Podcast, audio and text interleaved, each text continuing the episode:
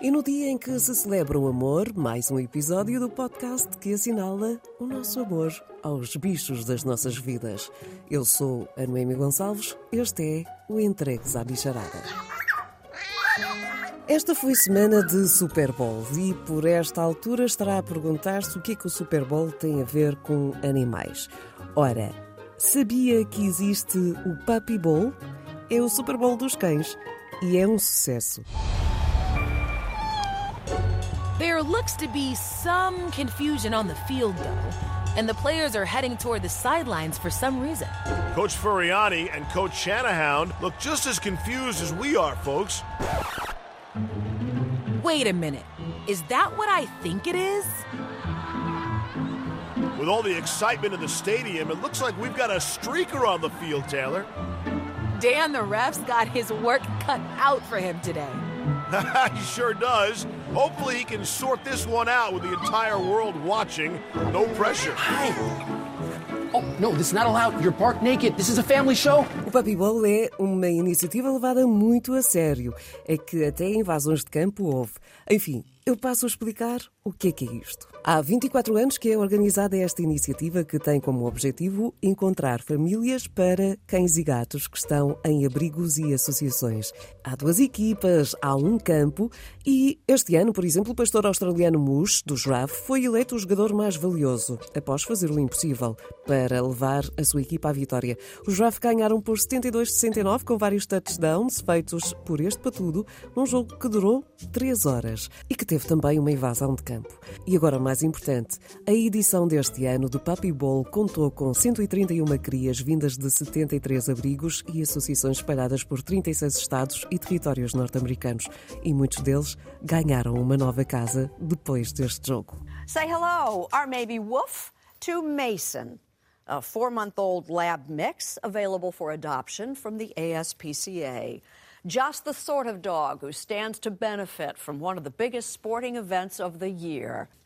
Brady under center, second and goal. On this Super Bowl Sunday, Let the Puppy Bowl begin. this afternoon, there is also this competition of sorts Team Rough versus Team Fluff. 90 puppies playing in the 14th annual Puppy Bowl on the Animal Planet cable channel.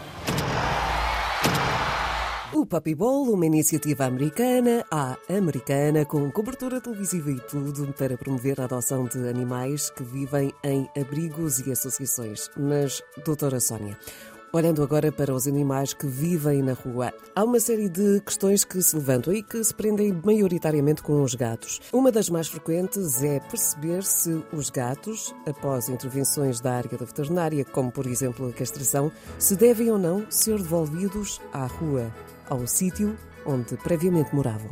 Sim, isto é uma, uma grande questão e aqui já são uh, questões de, um, de saúde das comunidades e, de, e, e, são políticas que têm que ter em conta uma série de coisas. E, e ter, termos aqui ter, ter em conta também um, as especificidades de, das próprias espécies, ou seja, enquanto no gato é algo que já existe, é algo que já está uh, uh, legislado, que é a existência daquilo que nós chamamos os gatos sede, que são capturados, são esterilizados e são devolvidos ao mesmo local onde estavam. O que é que se pretende com isto? Pretende, na realidade, fazer uma redução e um controle da, da, população. Eu penso que a maior parte das pessoas tem a noção que os gatos reproduzem-se de uma forma exponencial. Uhum. Ou seja, é óbvio que tem que haver aqui um controle, porque uh, depois vamos ter uma série de outras alterações, alterações não só e de, de perigo em termos de, de, de, segurança pública e de saúde pública, temos também algumas alterações em termos do ecossistema, não é? Uh, eu às vezes digo, e digo, uh, neste momento, por exemplo, na zona de Monsanto, quase já não há esquilos, não há nada, porque há imensos gatos, ou seja, há, há, há certas alterações em que temos que ter em conta quando, na realidade, estamos, não podemos vamos nos afunilar apenas a uma espécie.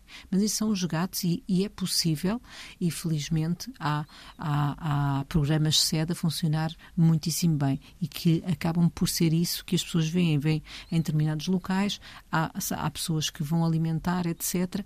E acredita-se que são gatos que já estão identificados, ou o que se prevê e o que se quer é que sejam gatos que estejam esterilizados e que estejam identificados e que vivem ali no seu e que não há uh, grande problema, está tudo mais ou menos controlado. Uh, agora, nos cães, nos cães as coisas já não são bem assim.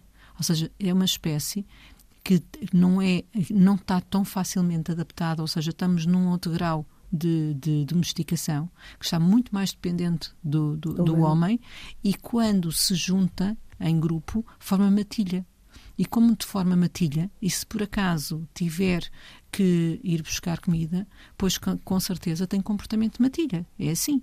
E por isso pode ser extremamente perigoso e as cidades, em termos urbanos, mas mesmo em termos rurais, não existe capacidade para que se possa fazer da mesma forma como se faz com os gatos. Situações individuais em que diz assim, ah, mas aquele cão sempre viveu ali e nós podemos esterilizá-lo para que não haja problema depois com a cadela que também anda por ali, mas ele pode voltar ao mesmo sítio são, são situações completamente excepcionais.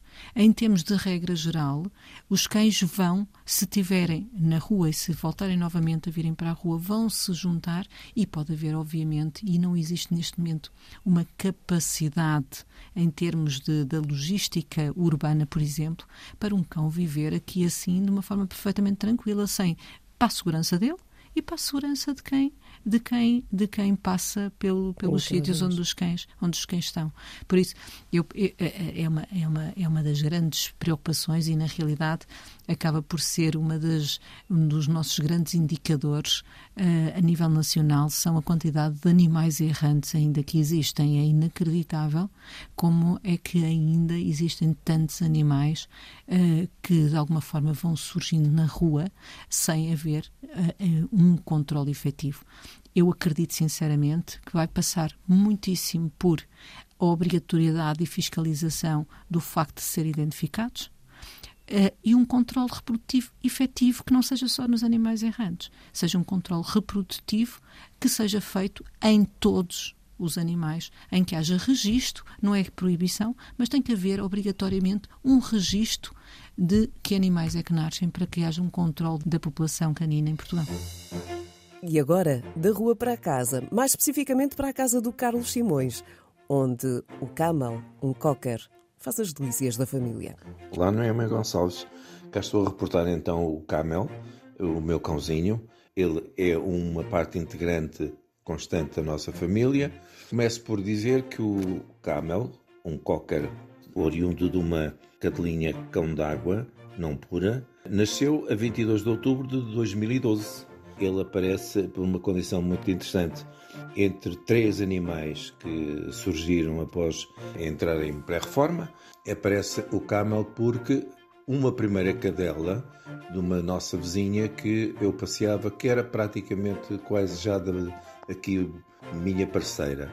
E, e por outro lado, também um, o gosto por ter animais ao longo da minha vida, pois não tive essa oportunidade, mas hum, quando passei então à pré-reforma, aparece esta cadelinha que me fez uma companhia e, que me ajuda, ajudava também a distrair um pouco, não é? Porque estas coisas de, de, de, uma atividade profissional muito intensa, depois a pessoa cai assim num vazio e realmente eles aí compensam e muito. O Camel aparece porque entre a morte dessa primeira cadelinha que eu passeava que eu tive um desgosto também por, pela morte dela, aparece no meio um Sharpei.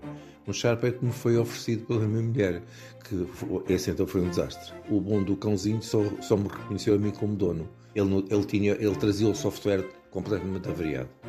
E foi, foi capturado com dois anos. Eh, depois tentávamos, tentaram a, a encontrar um dono, o qual eu apareci, mas que só tive três meses e perante isto entre uma mordida na minha mulher e no meu filho mais velho, não houve hipótese. Tive que o devolver à procedência e, e pronto, eu estive, estava, estive bastante triste por isso.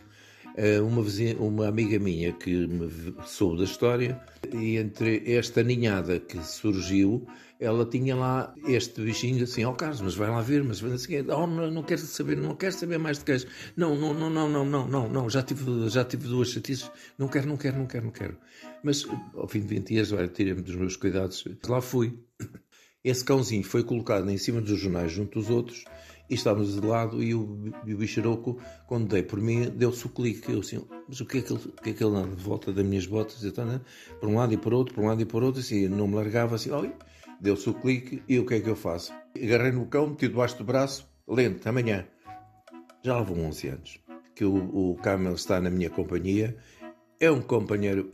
Quando o trouxe para casa, eu, logo no primeiro dia, eu fui trabalhar, deixei as botas no canto da casa de banho. Quando cheguei, procurei o camel pelos cantos da casa todo e, e onde o sítio onde eu tinha na casa de banho de lá deixado as botas, lá estava o camel com o focinhinho em cima das botas à minha espera. E isto é a prova provada de que ele escolheu. Ele é psicólogo, é, é psiquiatra, é, seja o que for. É uma pessoa que interage com, connosco e comigo e com a família. Ele, ele é muito dócil, é um, é um animal muito dócil. Eu, eu, diria mais, quer dizer, eu não, não há tédio, cá em casa não há tédio. Fazemos uma companhia, dá-nos muita estabilidade, sem dúvida, e, e, com estes anos todos que tenho de vida, olha, é uma graça porque realmente eles dão-nos essa força e essa, e essa graça. Porque é uma entrega total de um animal que nos compreende e que nós o compreendemos e que ele aceita perfeitamente. Quando saímos, ele fica sempre muito circunspecto, assim, quase nem come. Só depois de chegarmos é que ele vai comer. Presentei-nos sempre com um cãozinho que tem assim, um peluche, vem-nos trazer algo. E é um animal assim, muito, muito, muito bom. Uh, o que é que eu poderia dizer mais dele? Que nos continua a dar o, o gosto e, e o prazer de nos sentirmos companheiros um do outro. É tudo. Não é, meu? Um grande abraço e bem-aja pelo motivo e pela causa que está a abraçar, que é entregue-se à bicharada.